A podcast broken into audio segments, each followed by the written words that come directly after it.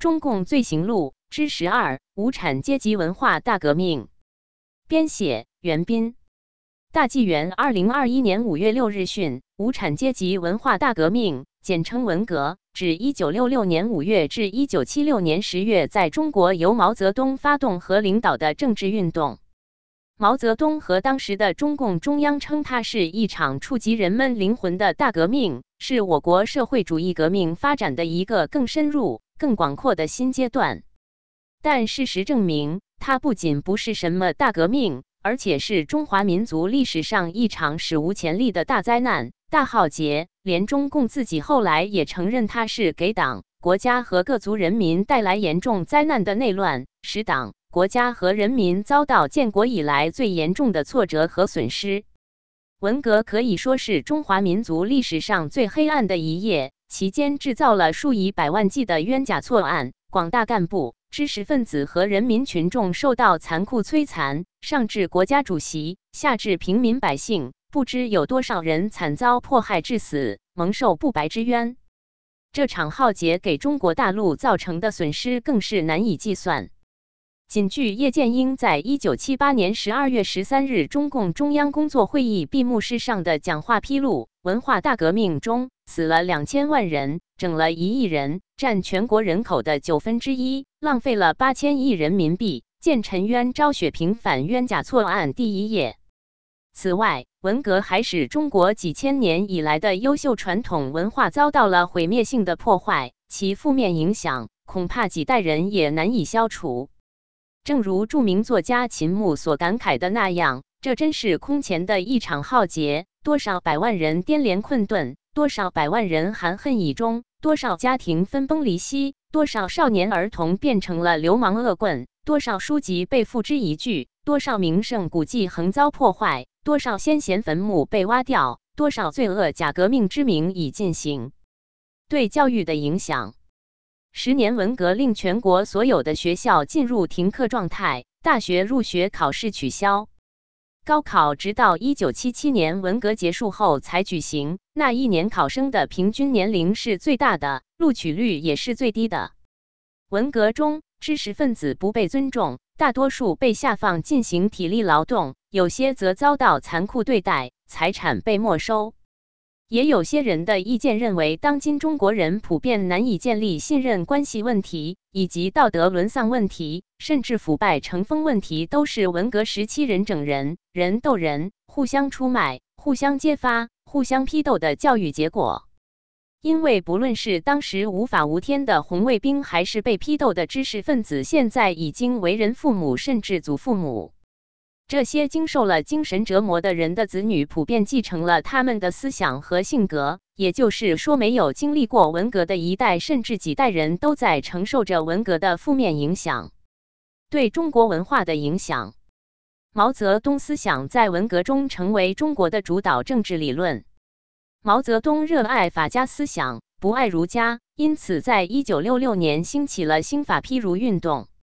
毛泽东的威望空前高涨。任何修正主义倾向都会受到批评和批判。全国盛行“造反有理”的口号，法律完全受到漠视。全国大量文物受砸毁，古迹被破坏，对中国以至人类文化遗产造成了严重的损害。出身成分论在文革中十分流行，工人、农民等劳动群众成为文艺歌颂的主角，提出了破四旧。开门搞科研，人民代表以工农兵为主体等众多新观点，提倡大明、大放、大辩论、大自报的大民主。很多历史文物、私人古玩，甚至祖辈遗物，在破四旧的口号下被红卫兵砸烂。一部分科学工作者被迫下乡，研究工作因而停顿。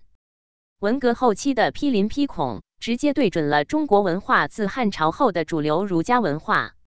名胜古迹被破坏，炎帝陵主殿及其附属建筑遭严重破坏，除陵墓外，全部夷为平地。仓颉庙多处石碑被毁，西藏大昭寺主奉释迦牟尼八岁等身像被捣毁面目，孔子墓被铲平挖掘，大成至圣先师文宣王大碑被毁，庙碑被毁，孔庙的泥胎塑像被毁。颐和园佛香阁、智慧海被砸，大佛被毁。王阳明文庙和王文成公祠两组建筑，包括王阳明塑像，全被毁平。新任太原市委书记下令砸毁庙宇，随即全市一百九十处庙宇古迹，除十几处被保留外，悉数被毁。山西省博物馆馆长闻讯赶到芳林寺，只捡回一包泥塑人头。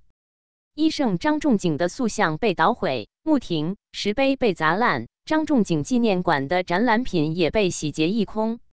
医圣祠已不复存在。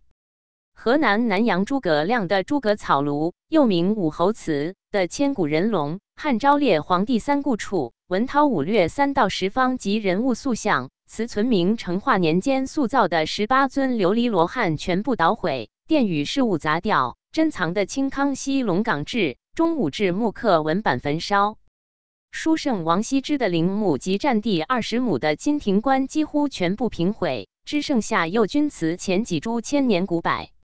文成公主当年亲自主持塑造松赞干布和文成公主塑像，安放觉拉寺被捣毁。合肥人代代保护、年年祭扫的包青天墓也毁于一旦，参看包拯条墓。河南荡阴县中学生江岳飞等人的塑像、铜像、秦桧等五奸党的铁跪像，连同历代传下的碑刻横扫殆尽。杭州革命青年砸了岳庙，连岳飞的坟也刨了个底朝天。岳武穆被焚骨扬灰。阿拉腾干德利草原上的成吉思汗陵园被砸了个稀烂。朱元璋巨大的皇陵石碑被拉倒，石人石马被炸药炸得缺胳膊少腿。皇城也拆得一干二净。海南岛的天涯海角，明代名臣海瑞的坟被砸掉，一代清官的遗骨被挖出游街示众。湖北江陵名相张居正的墓被红卫兵砸毁坟骨。北京城内的袁崇焕坟被夷成平地。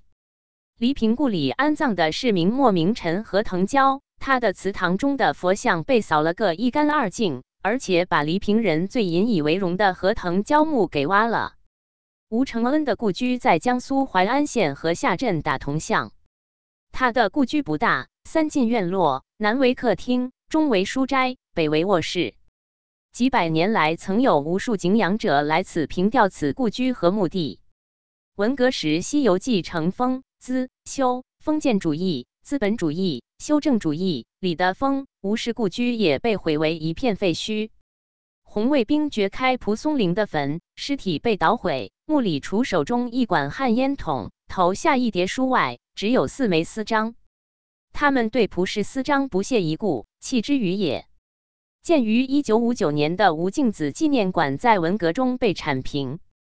山东冠县中学红卫兵在老师带领下砸开千古一盖武训的墓，掘出其遗骨。抬去游街，当众批判后焚烧成灰。张之洞坟刨开，张是个清官，墓里没一点珍宝。红卫兵将张氏夫妇尚未腐烂的尸体吊在树上，后人不敢收尸，任尸体吊在树上月余，致被狗吃掉。北京郊区的恩济庄埋有同治、光绪两朝的宫廷大总管李莲英的墓，凿开的墓穴里只有头骨，不见尸骸，衣袍内满是珠宝。后不知所踪。河南安阳县民赵简王朱高燧的墓被挖毁。黑龙江黑河县有座将军坟，因为属于帝王将相，也遭到严重的破坏。宋代诗人林和靖（九百六十七年或九百六十八年至一零二八年）的墓也在被毁之列。清末章太炎、徐锡麟、秋瑾乃至杨乃武与小白菜冤案中的杨乃武的墓。都在横扫一切牛鬼蛇神的口号声中做牺牲。一位年轻的中学老师领着一帮初中生，以让保皇派头子出来示众为由，刨开康有为墓，将其遗骨拴上绳子，拖着游街示众。革命小将们一边拖着骨头游街，一边还鞭挞那骨头，好像相信康氏灵魂附着在骨头上似的。游街后，康氏的头颅被贴上了标签，上写道。中国最大的保皇派康有为的狗头送进青岛市造反有礼展览会。浙江奉化县西口镇蒋氏旧居，蒋介石生母的墓被上海的大学生领导的宁波中学生掘开，其遗骸和墓碑都被丢进了树林。南漳县为抗日名将张自忠建造的张公祠、张氏衣冠冢和三个纪念亭均被破坏。新疆吐鲁番附近火焰山上的千佛洞的壁画，曾被俄、英、德等贪坟商人盗割，卖到西方。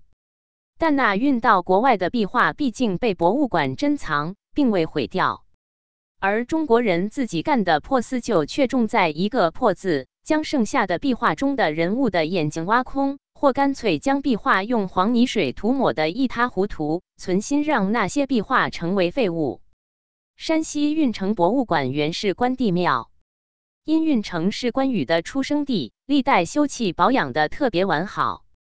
门前那对高达六米的石狮子，可能是全国最大的。文革后，狮子被砸得肢体断裂，面目全非，母狮身上的五只幼狮都砸成了碎石块。安徽霍底县文庙雕梁画栋、飞檐翘角、龙、虎、狮、象、鳌等粉彩浮雕，皆为精美的工艺美术品。房氏浮雕在文化大革命中统被砸毁，文革后省县拨款数万修葺。尚未完全复原。山东莱阳文庙大成殿雕梁画栋、飞檐斗拱，气势雄伟。文革期间，大成殿被拆除，全国四大孔庙之一的吉林市文庙破四旧中严重受损，荒废多年。文革后历时五年方修复。唐代高僧包禅结庐安徽含山县花山，死后弟子改山名为包禅山。宋王安石游览此山，作《游包禅山记》后。包禅山遂名扬四海，因是四旧，包禅山大小二塔被炸毁。